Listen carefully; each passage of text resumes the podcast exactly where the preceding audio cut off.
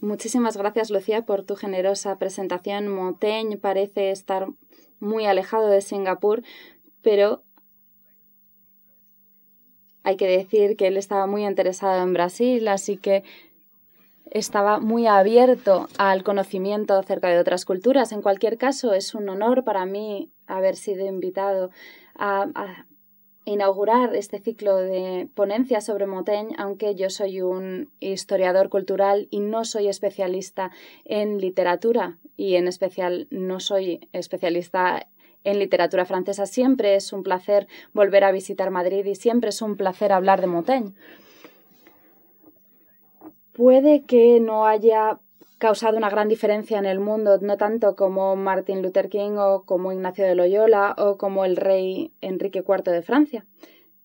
Pero creo que es el individuo del siglo XVI a quien muchos de nosotros nos sentimos más cercanos, casi como si fuese nuestro contemporáneo. De ahí que haya el montón de libros, incluso podríamos decir la montaña de libros que se han publicado sobre Montaigne. Cada año el número de libros se multiplica, cada vez la montaña es más alta. En una ocasión publiqué un pequeño libro sobre Montaigne en 1981 y la verdad es que es alarmante ver cómo queda totalmente sumergido bajo tantos otros volúmenes. Y siempre fue difícil encontrar algo interesante que se pudiera decir acerca de Montaigne, que Montaigne no hubiese dicho anteriormente en algún momento a lo largo de sus ensayos. Y después, con el número creciente de estudios, es difícil encontrar algo más que se pueda decir que no se haya dicho ya o que no hayan dicho ya alguno de los muchos especialistas sobre Montaigne. De hecho, hoy en día hay incluso eh, artículos o periódicos dedicados a lo que se ha convertido en un campo académico. Supongo que tendríamos que llamarlo los estudios de Montaigne. No sé qué es lo que pensaría Montaigne, pensaría si pudiese volver a la Tierra y ver esta situación, pero en cualquier caso, dado todo esto, pensé que sería una buena idea dedicar esta ponencia a un enfoque más agudo o más preciso y de ahí la idea del ensayo. Porque, ¿qué es exactamente un ensayo? Creo que el primer problema al que nos enfrentamos es que el, la palabra ensayo en distintos idiomas, en francés, por ejemplo, essai, o en español ensayo, en italiano saggio, en alemán Versuch es polisémico. Es una palabra polisémica. Y el género literario al que hace referencia es extremadamente fluido. Puede incluso que, que sea fluido por definición. Los ensayos son normalmente cortos, pero no siempre. Hay algunos libros muy extensos a los que se ha descrito, o sus autores los han descrito como ensayos.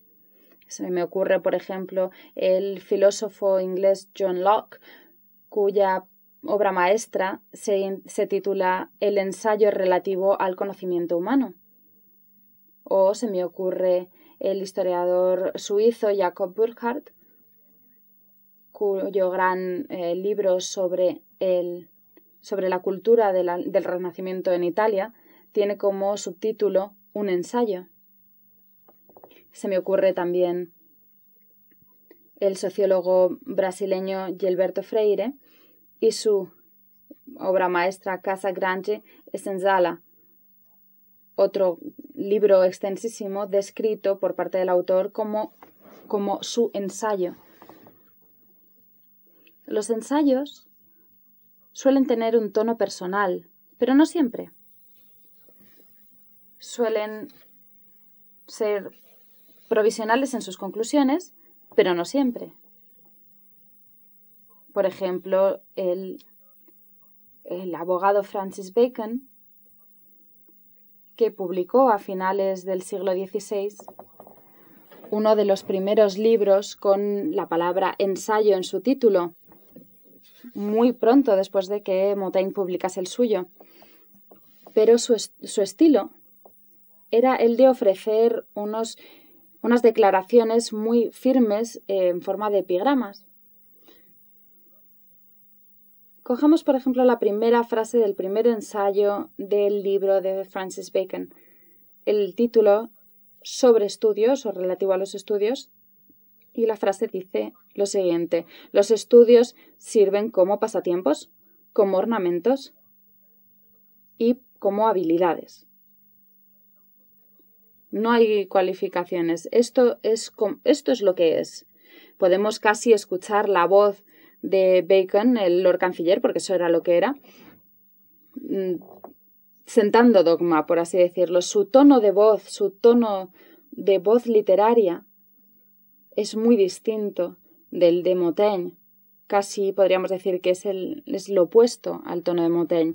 Y de nuevo, los ensayos suelen, eh, suelen escribirse de una forma relajada, informal, conversacional, un estilo relajado, informal y conversacional, pero no siempre. Suelen ser en prosa, pero no siempre. En el siglo XVIII, en Inglaterra, Alexander Pope describió dos de sus poemas como ensayos. Y con razón, volveré a ello. En otras palabras, el género que nosotros llamamos ensayo no tiene esencia.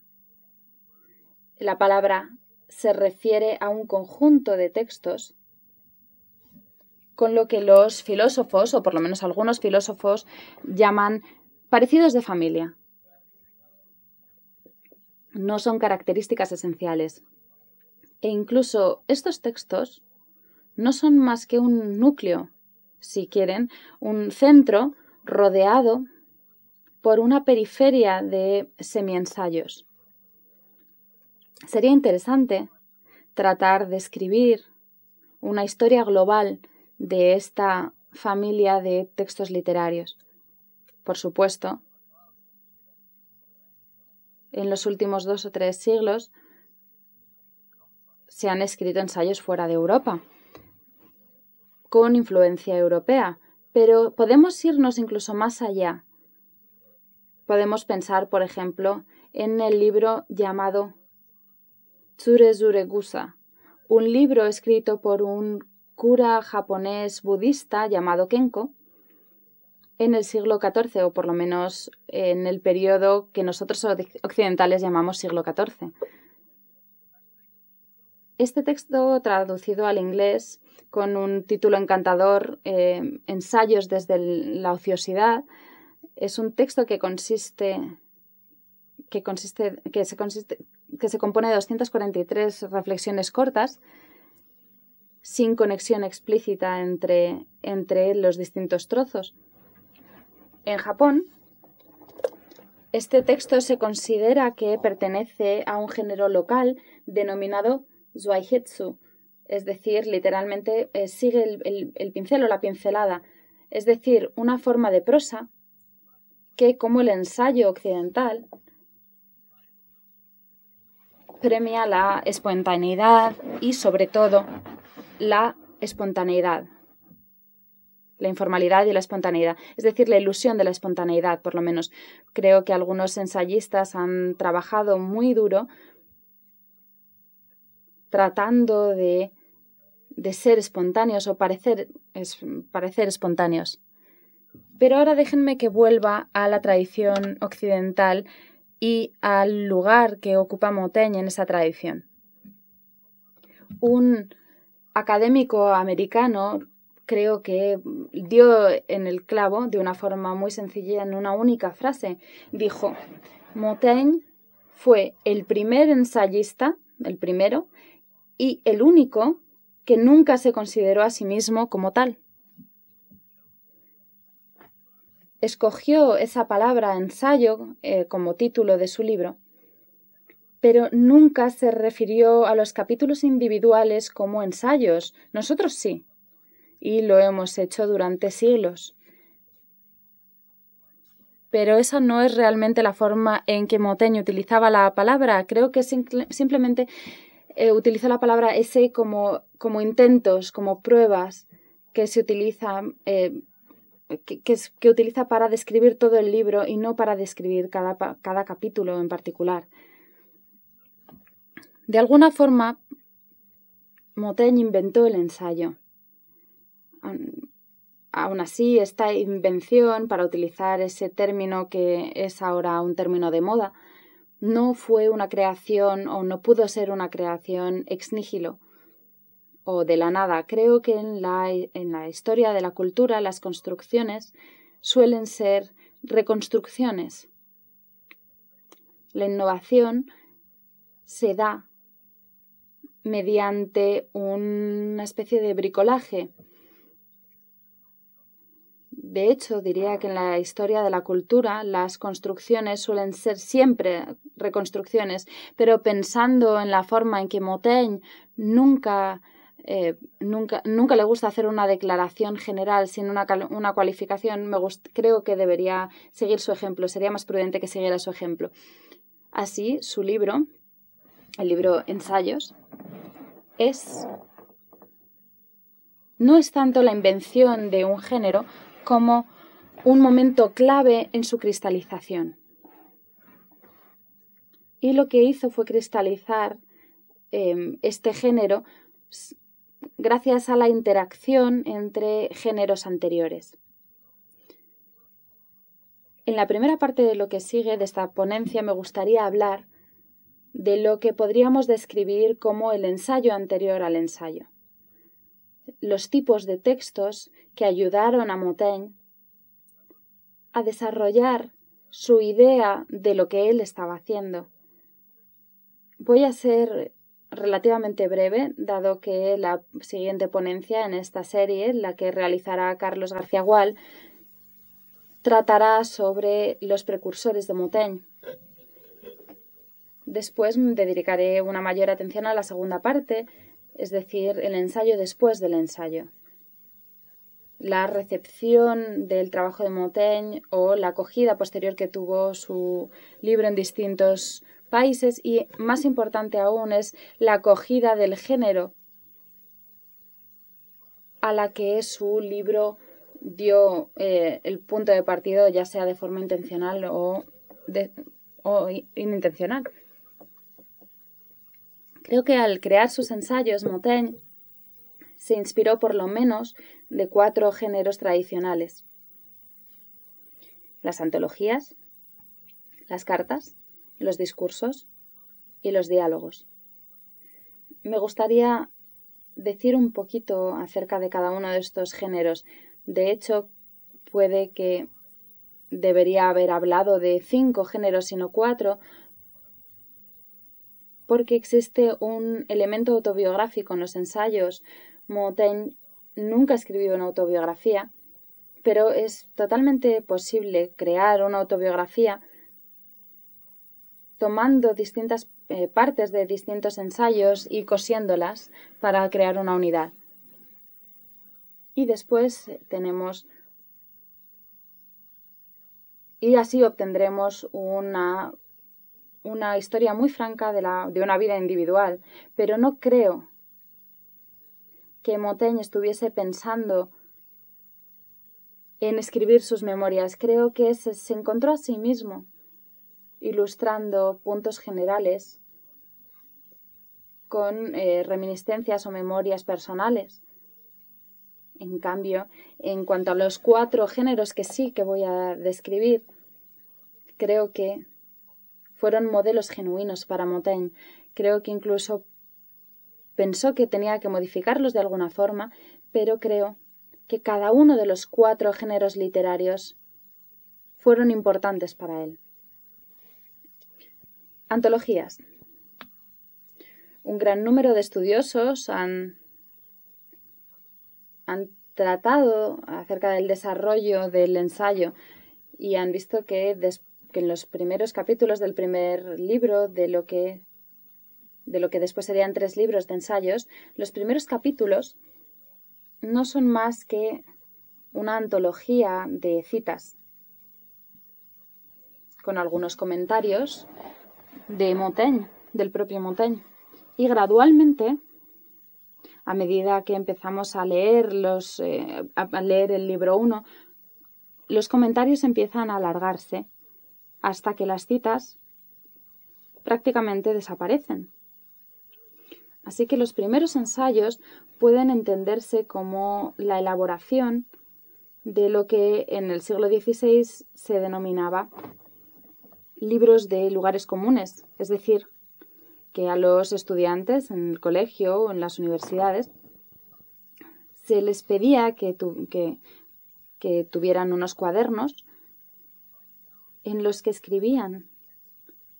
Frases que les habían impresionado a lo largo de sus lecturas, especialmente durante las lecturas de los clásicos, y tendrían que em, escribir esas frases que les habían impresionado bajo distintos títulos, por ejemplo, eh, puede que en, en, en orden alfabético, por ejemplo, prudencia o cobardía o guerra eran los distintos títulos bajo los que tendrían que escribir esas citas.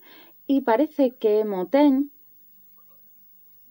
como otras personas de su época, tuvo un cuaderno de notas como este y lo utilizó en especial en, en los primeros ensayos. Y a medida que va haciendo esto, todo va cambiando y va viendo, va encontrando cada vez más su propia voz a lo largo de estos ensayos. Pero en aquella época también era una práctica común publicar libros que eran una colección con comentarios de citas de un autor en particular. En, especial porque el más, el más famoso en ese sentido en, a finales de los siglos XVI y a principios del siglo XVII era Tácito, que se consideraba en aquella época como un maestro de, en cuanto a la sabiduría política. Las frases que Tácito escribió en el contexto de la historia de un emperador en particular, como por ejemplo Tiberio, se sacaban de contexto y se, se, entendían de forma muy general como generalizaciones que se podían aplicar en una gran variedad de situaciones políticas. Y después estaban los libros que coleccionaban citas en especial de los antiguos, sobre un tema en concreto, como, podían ser, como podía ser la política.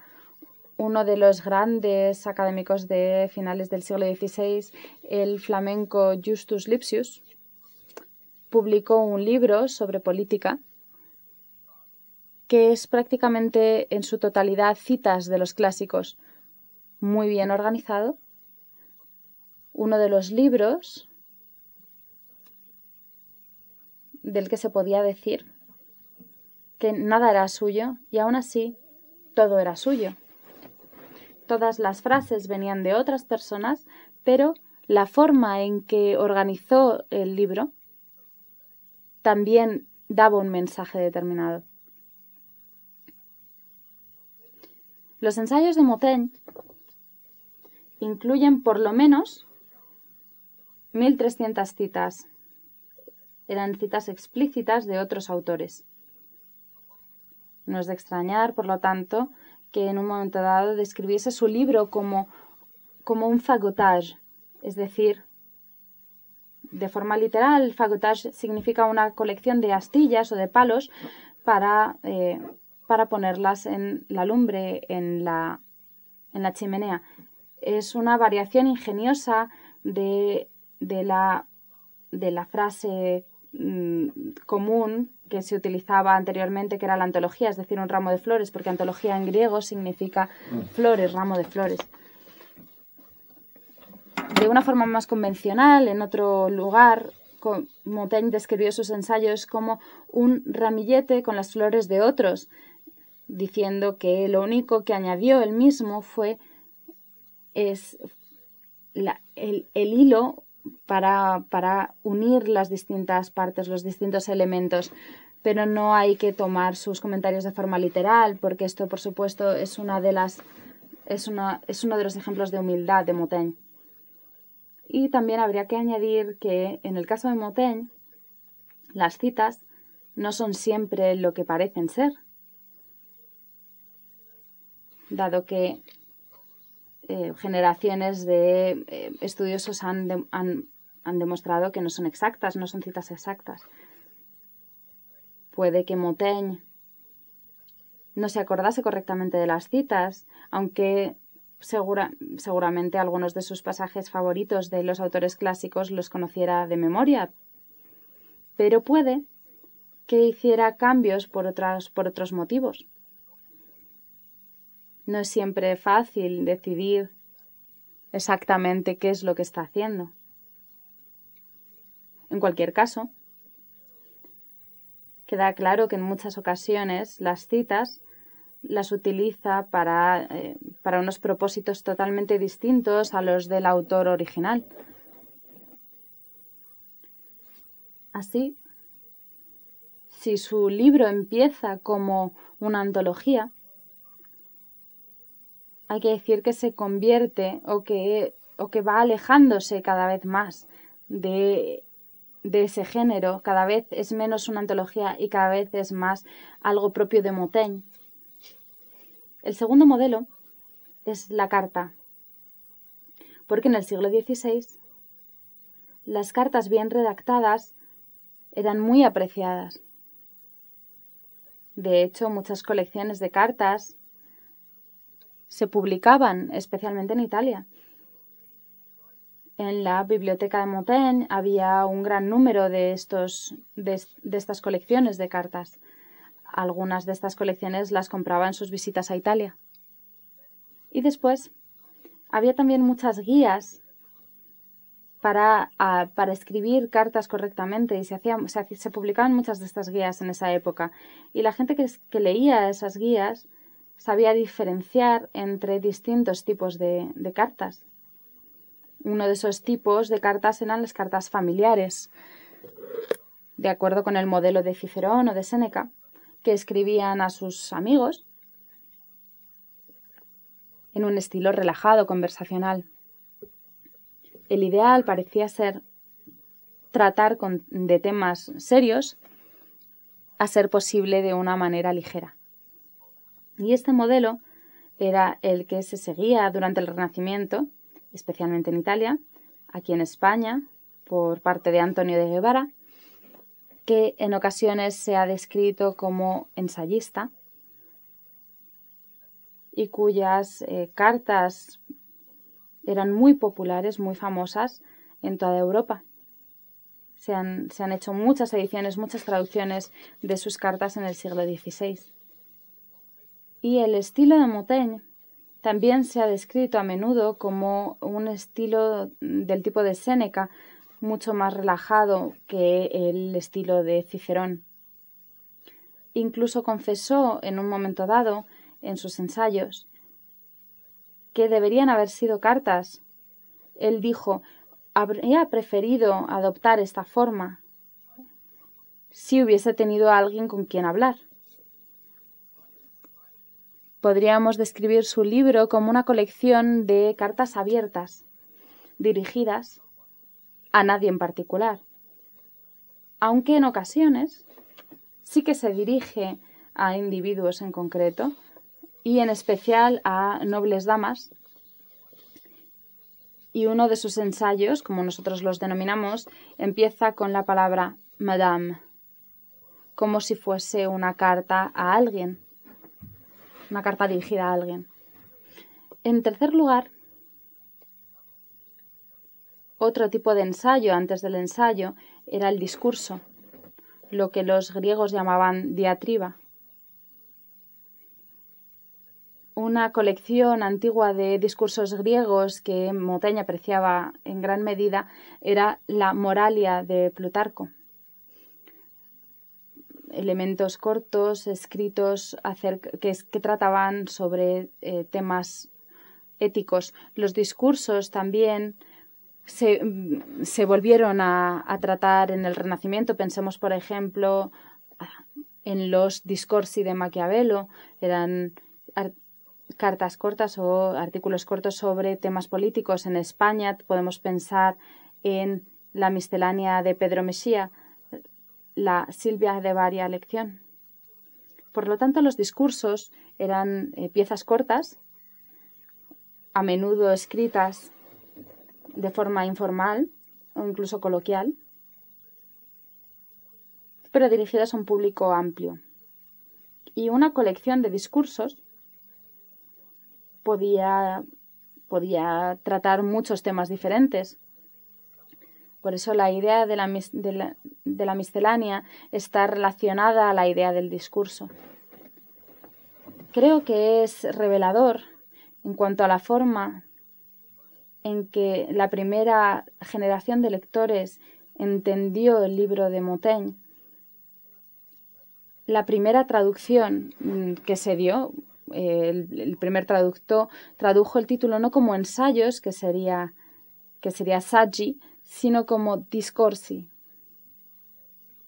De la misma manera, una, una edición inglesa del siglo XVII, de una traducción al inglés de los ensayos, los describe en su página principal como, como discursos morales, políticos y militares. Así, lo que nosotros considerábamos un eh, género literario nuevo creado por Montaigne en aquella época se percibió como, como algo mucho más tradicional, desde una perspectiva más tradicional.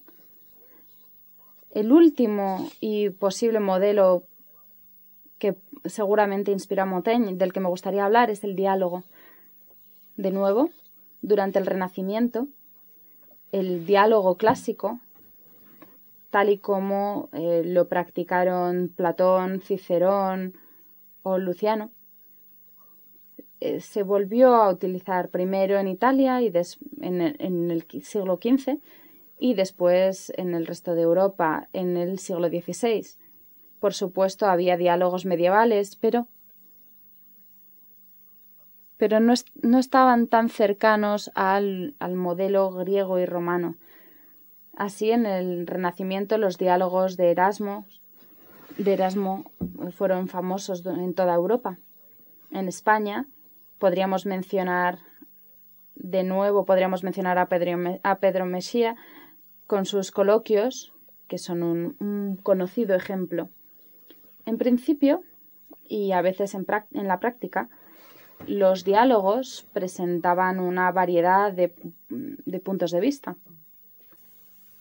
Era un, vemos un ejemplo tradicional de esto, que son los diálogos de Platón, en los que hay eh, ponencias por parte de Sócrates y el resto de la gente solamente dice sí, Sócrates, de, de vez en cuando. Pero otros diálogos lo que hacen es representar un, un choque de, entre distintas opiniones. Los diálogos impresos podrían parecer una contradicción en sí misma, porque un libro es un libro impreso que trata de ser una conversación y puede que sería útil pensar, puede que fuese útil pensar en la impresión del diálogo como una forma híbrida o como una forma transicional que floreció sobre todo entre 1450 y 1550, es decir, entre el es decir, el primer siglo tras la invención de la imprenta. No creo que esto sea un accidente, creo que, que a largo plazo la empresa lo que hizo fue eh, de alguna forma menoscabar la forma oral del diálogo, aunque durante 100 años o más la forma oral y la empresa y la imprenta pudieron coexistir. De nuevo, no creo que sea un accidente que al ver el declive del diálogo veamos también el auge del discurso y después del ensayo. El ensayo seguía manteniendo parte de lo que podríamos llamar el efecto oral, que daba a la palabra impresa parte del tono y del color o del sabor del discurso coloquial normal. De hecho, el efecto oral puede no haber sido simple, pura simulación. Para Montaigne, eh, Montaigne se sabe que dictaba sus, sus, escritos dictaba sus cartas a un sirviente. Y es totalmente posible que también dictase algunos de sus ensayos. De la misma forma, un número, un gran número de, de auto, de auto de, escritores o biógrafos de su, de su época dictaban sus textos, como por ejemplo el escultor Benvenuto Cellini o el soldado francés Pierre de Brantôme. Lo que es, es interesante en particular en el caso de Montaigne, o así lo creo yo, es por qué de forma deliberada explotaba la posibilidad de hablarle al lector. Sus ensayos son lo que los eh, teóricos literarios modernos denominan dialógico. De hecho, literalmente contienen la palabra diálogo. De hecho, es una representación de eh, discurso directo, pero también es más importante y más común el hecho de que Montaigne daba saltos frecuentes al pensamiento, no le gustaba descubrir una idea totalmente en orden lógico, le gustaba saltar de un punto a otro. Deliberadamente evita un, un estilo de argumento sistemático que era común tanto en la tradición escolástica, que él conocía de sus estudios, y también mm, común en la tradición retórica. Este, estos saltos de un tema a otro pueden ser un, un instrumento que utilizaba Montaigne para hacer que el, el lector se eh, participase, para que estuviese involucrado, para que hiciese parte del trabajo, o por lo menos parte, de, parte del trabajo. Y por supuesto, podemos ver Podemos escuchar a Montaigne o verle en un diálogo con los autores precedentes, con Séneca, con Plutarco. Así como alguien que está hablando en vez de escribir, Montaigne no es sistemático. De hecho, es a menudo antisistemático, tanto en la organización del libro, porque los ensayos consecutivos eh, tratan sobre temas totalmente distintos, como en la organización de sus frases. Parece que odia la, jerarquía intelectual, que odia la jerarquía de los temas, pero también la jerarquía gramatical de las cláusulas subordinadas. Prefiere tener frases que se componen de y esto y lo otro. Es totalmente distinto a lo que Cicerón hacía o los seguidores de Cicerón, es decir, un tema principal y luego temas subordinados. Creo que es una forma de escribir que expresa una visión particular del mundo. Y Montaigne también hace que sus lectores sean totalmente conscientes de su punto de vista personal. Así que volvemos de nuevo al título. Él llamó a su libro Ensayos porque essayer significa intentar en francés, tratar de hacer algo. Y eso significa que trató de hacer formulaciones que requerían de revisión posterior. Y de hecho, en las ediciones sucesivas del libro, Montaigne revisó sus ideas, sus propias ideas. Así que inició un diálogo consigo mismo, así como con sus lectores, así como con los grandes autores que le precedieron, como su eh, famoso eslogan, que sais, que, sé yo, el ensayo, la forma del ensayo, era una expresión apropiada para las incertidumbres de Montaigne. Así, su libro ejemplifica no sólo una forma específica de escribir, sino una forma específica de pensar. Y también se ve gracias a los distintos calificativos que utiliza. De hecho, comenta acerca de esa práctica propia en un momento dado en sus ensayos. Y cito, me gustan las palabras que utilizamos para suavizar y moderar el carácter presuntuoso de nuestros argumentos. Puede, hasta cierto punto, algunos, se dice, creo, y otros como estos. Yo, como historiador cultural, me gustaría añadir que esta forma de pensar, aunque puede ser personal, aunque puede ser individual, debe volverse a incluir en su contexto original, cultural y social. El libro de Montaigne, que se publicó en 1580 por primera vez y de nuevo en 1588, por lo tanto estamos celebrando el 450 aniversario de este libro, puede describirse como un momento específico en la historia cultural, un momento en el que las autoridades eh, religiosas y políticas, la autoridad religiosa y política, se estaba poniendo a prueba. Para, de hecho, Montaigne estaba escribiendo bajo la sombra de la caída del orden durante las eh, guerras francesas de religión que se dieron desde, desde 1562 hasta finales del siglo. El lado negativo de esta caída del orden era el caos y la destrucción. Pero también, desde un punto de vista intelectual, había un punto, de, un punto positivo, una especie de liberación, es decir, un mayor, una mayor libertad para pensar de una forma novedosa. Y ahora toca pasar al segundo tema, es decir, el ensayo tras el ensayo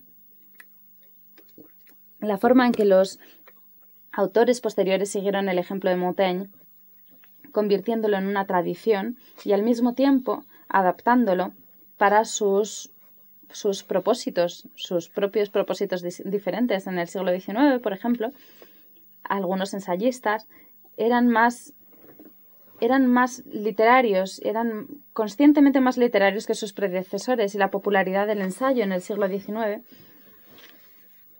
tiene que ver con el auge del periodismo y del debate público sobre una gran variedad de temas.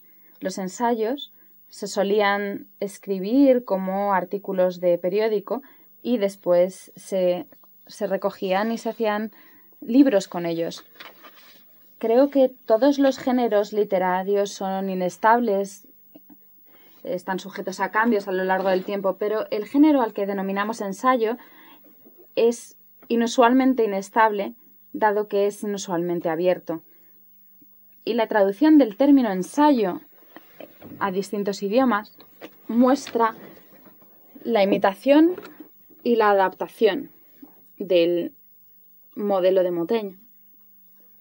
En el siglo XVII, en Italia, por ejemplo, aunque Montaigne se traducía con el título de Discorsi, como dije, los ensayos de Francis Bacon se tradujeron con el título Saggi Morali. Ese, esa palabra saggio no está tan asociada a tratar de hacer algo, sino que está más bien asociado en italiano a hacer muestras, a probar cosas. Es decir, probar la calidad de, de la comida, probar la calidad del metal en, las monedas acuñadas, ese tipo de cosas. Ese era el sentido del término que Galileo utilizó cuando escribió el libro llamado Il Saggiatore. Es, es más bien el, que prueba el metal, el que comprueba el metal y no tanto el ensayista.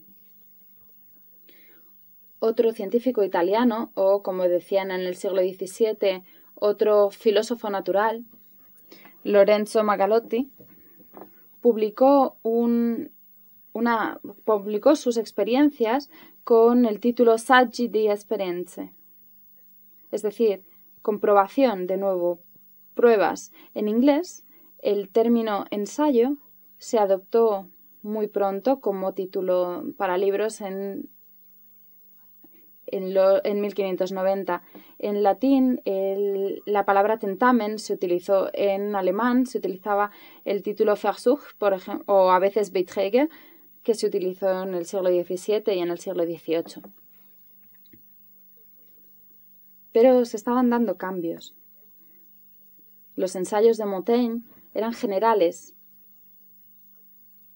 eran deliberadamente misceláneos, pero algunos ensayistas posteriores se especializaban, preferían producir volúmenes de ensayos filosóficos, ensayos políticos, eh, ensayos históricos, etc. El ensayo histórico, por ejemplo, era una tradición alemana del siglo XVIII. Había libros que se autodenominaban ensayos sobre la historia de la herejía, la historia del comercio, la historia de los estudiosos, la historia de la literatura, la historia cultural de la antigua Grecia, historia cultural de Alemania, historia cultural de toda la, de la especie humana en general. Así, Jacob Burckhardt se puede, pues se puede eh, situar la obra de Jacob Burckhardt en la tradición alemana de los ensayos culturales, pero creo que en el caso de Burckhardt este empleo de la palabra Versuch es especialmente consciente.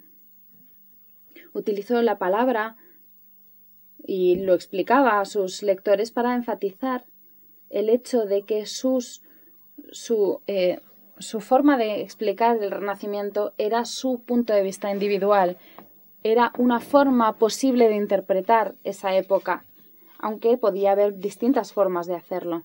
Esa tradición del ensayo histórico se vio amenazada en, el siglo XIX con el auge de la historia profesional y con el ideal de la objetividad académica. Pero la, la, tradición se revitalizó en el siglo XX. En Inglaterra ha habido historiadores, ensayistas eh, muy, con un don especial, como Louis Namer, Hugh Trevor Roper, A.J.P. Taylor. Los holandeses tenían a Johan Huizinga y los españoles teníamos a Julio Caro Baroja. En Brasil está el sociólogo historiador Gilberto Freire, un gran entusiasta de la tradición literaria inglesa del ensayo que describió sus libros más extensos, y algunos eran muy extensos, más de mil páginas, siempre los llamaba sus ensayos, para enfatizar en el hecho de que eran deliberadamente eh, abiertos, no, eran, no tenían conclusión. La tradición del ensayo tiene más de 400 años es demasiado larga, es demasiado variada como para debatirla aquí en gran detalle. Así por eso, por eso he pensado que iba tan solo a hablar de dos culturas, la inglesa y la española, y aún así va a ser necesario que seamos muy selectivos, que seamos extremadamente selectivos. Algunos de los hijos ingleses de Montaigne son muy distintos eh, de su padre, pero si los examinamos con cuidado veremos que hay algunos parecidos de familia. Los ensayos de Bacon, como dije anteriormente, son muy distintos en espíritu de los de Montaigne y muy distintos en cuanto a tono, pero el momento de, de Montaigne en la, en la cultura inglesa llegó no en la época de Bacon, sino a finales del siglo XVII. Había una, se dio una segunda traducción de su libro al inglés y después hubo una serie, un conjunto de, de, documentos escritos por un grupo o una red de, de personas, filósofos y científicos que consideraron que sus ensayos eran inspiradores. No tengo tiempo para hablar de todo el grupo, así que pensé, pensé que sería mejor mencionar a dos personas, Robert Boyle y John Locke. Robert Boyle le debe a su lugar en esta historia a lo que él denomina sus ensayos experimentales, sobre fisiología, sobre eh, gemas, sobre, sobre movimiento. Estos son son trabajos originales muy especializados sobre, eh, sobre ciencia física y sobre historia natural, pero existe una relación con el género literario que inventó Montaigne. De hecho, Boyle está totalmente fascinado por los experimentos como Galileo, como Magalotti, y su posición filosófica era como la de Montaigne, una un, escepticismo pragmático. De hecho, su libro se denominaba El químico escéptico. Y en lo que él llamaba es ensayo proemio, este libro sobre fisiología, Boyle explica que utilizó el término ensayo en imitación de los franceses, porque él había estado en Francia, seguramente fue allí donde descubrió a Montaigne, y como Montaigne está en contra del sistema critica lo que él denomina la forma sistemática de escribir, porque era demasiado prematura. Es decir, eh, construir sistemas intelectuales antes de que se realizasen los experimentos necesarios. Para él, el ensayo, la forma del ensayo estaba asociada con la libertad. Eso significa que tenía libertad libertad a la hora de crear sin un sistema intelectual. Uno de los amigos de Boyle era el filósofo John Locke. Él también había vivido en Francia y sabemos que admiraba a Montaigne. Eh, publicó un libro sobre educación en el que cita a Montaigne con aprobación.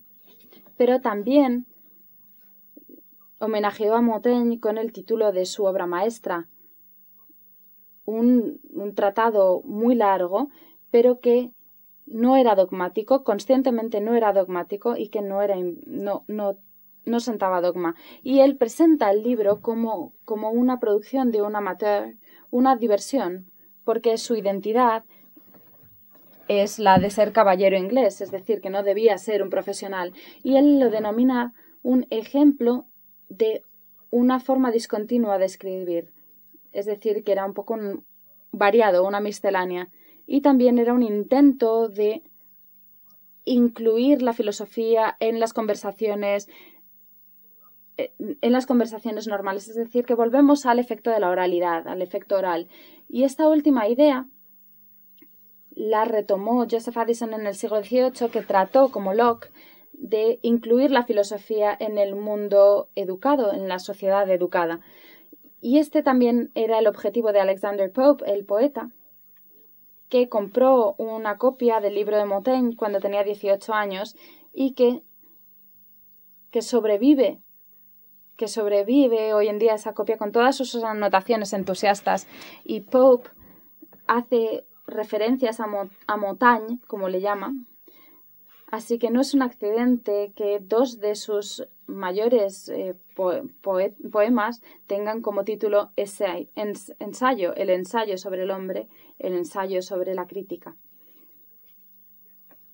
Sin embargo, si preguntamos a, un, a una persona educada e inglés, inglesa cuándo fue la edad dorada del ensayo, creo que seguramente les dirán que fue en Inglaterra a principios del siglo XIX. Fue la era de los amigos Charles Lamb y William Hazlitt, que, como Montaigne, escribieron sobre una gran variedad de temas y trataban temas serios de una forma ligera, tratando de mantenerse cercanos al tono de las conversaciones del día a día. En Inglaterra, como acabo de decir, son esos ensayos de finales del siglo XIX los que han establecido el marco o el horizonte de expectativas que, tengan, que tienen los lectores de ensayos.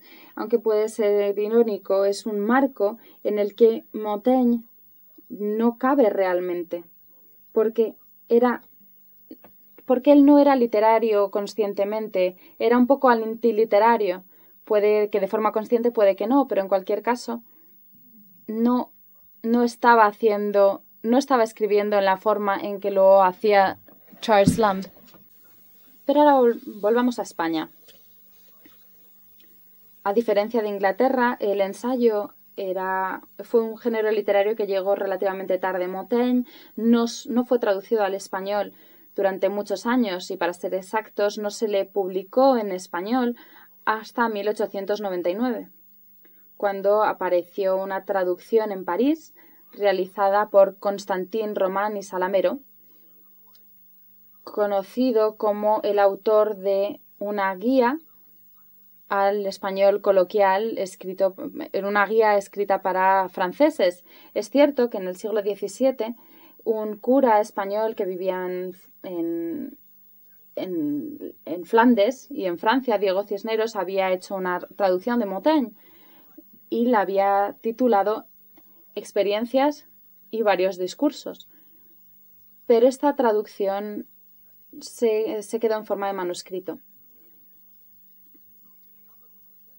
así como otra traducción de algunos ensayos por un diplomático español, Baltasar de Zúñiga, porque Montaigne estaba prohibido. Los ensayos estaban incluidos en el índice español de libros prohibidos en 1640 y en 1676 los libros de, los libros de también estaban incluidos en el índice papal para toda la Iglesia. Y esto es muy interesante. En el siglo XVI, la Iglesia no considera que Montaigne sea subversivo, pero cuando fue a Roma, había presentado los ensayos a un, un oficial papal que tan solo cambió tres o cuatro palabras. No le gustaba el uso de la palabra fortuna, pero no consideró que hubiese que corregirlo. El libro estaba bien.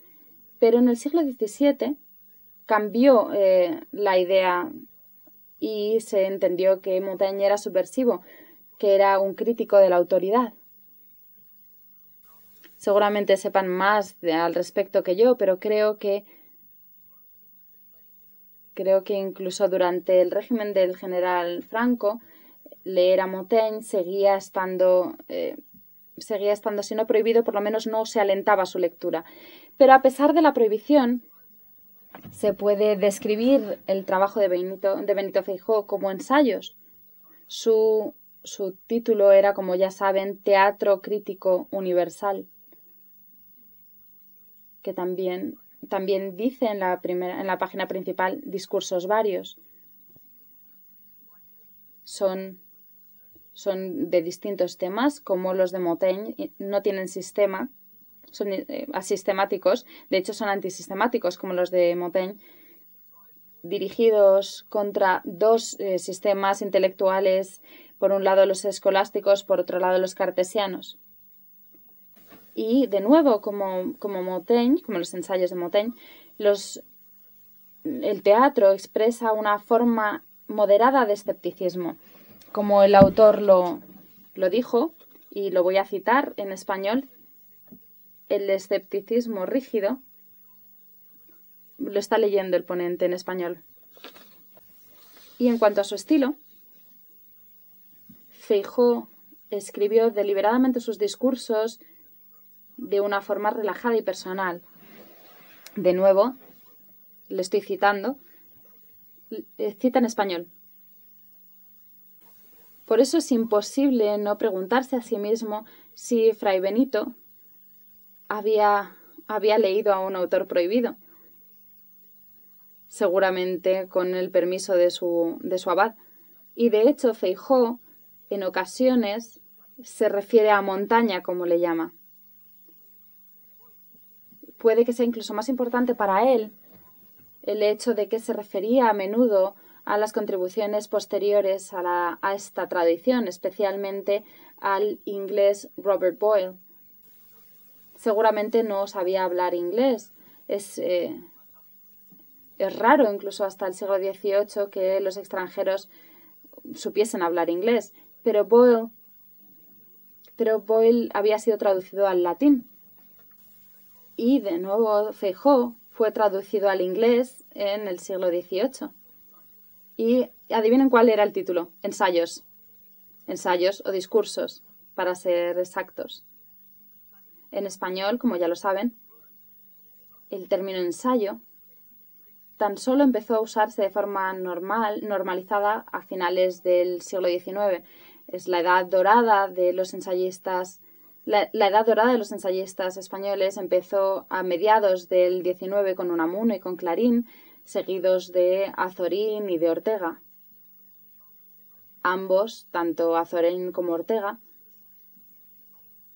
reconocían de forma explícita su deuda a Montaigne, así que podemos decir que esperó mucho tiempo a que se diese ese reconocimiento público en España, pero su momento llegó hace un poco más de un siglo. Para concluir, me gustaría decir que la historia cultural, como otras formas de historia, es en parte la historia de consecuencias eh, que no habían sido intencionadas. En el caso de Montaigne, no no tuvo la intención de encontrar un género literario y menos aún un género que eventualmente haría que fuese más difícil que la posteridad entendiese cuál era su propósito.